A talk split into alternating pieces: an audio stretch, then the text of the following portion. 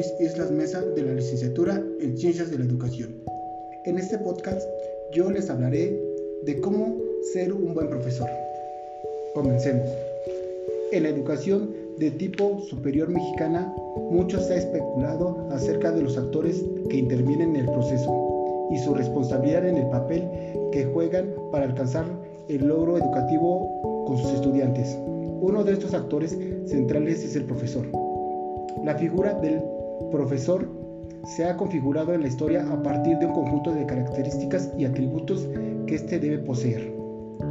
En el presente documento analizado me doy cuenta de las percepciones que sobre el concepto ser un buen profesor es un análisis recurrente en los últimos tiempos, probablemente derivado de las exigencias que desde finales de los siglos pasados comenzaron a orientar las políticas y acciones sobre los estándares de calidad educativa, tanto en México como en la mayoría de los países en América Latina.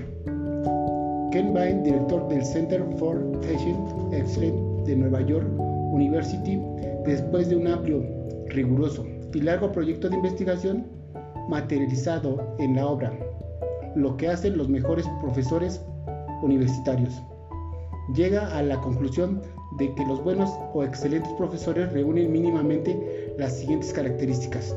Los profesores excelentes cuentan de una manera natural la capacidad de crear entornos de aprendizaje, generando espacios que conforten a sus estudiantes con problemas pendientes de resolver y confiando en ellos en su deseo de aprender, apostando porque lo logren.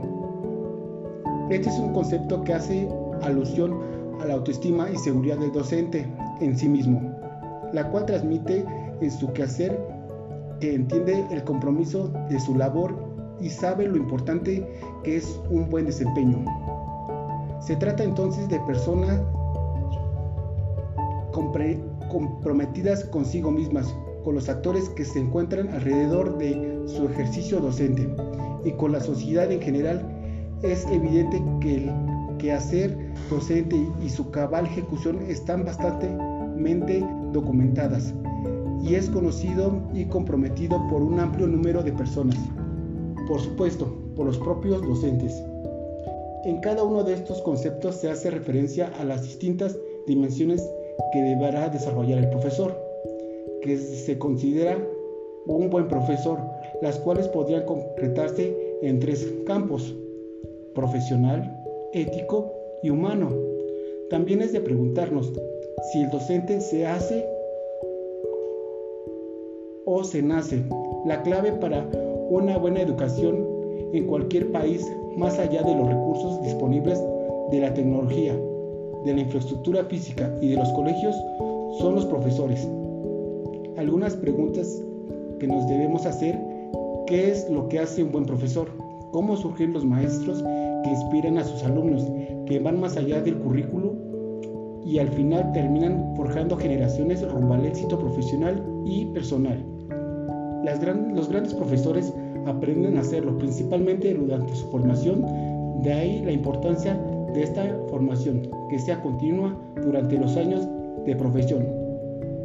La existencia de un docente ideal, al menos en teoría, sigue considerándose el objetivo por alcanzar, si se es maestro, bueno, para finalizar, lo que hace un gran profesor no es necesariamente la experiencia en aula. Aprender y desarrollar fortalezas desempeña mediante la prueba y error en su labor diario. Muchas gracias por escucharme.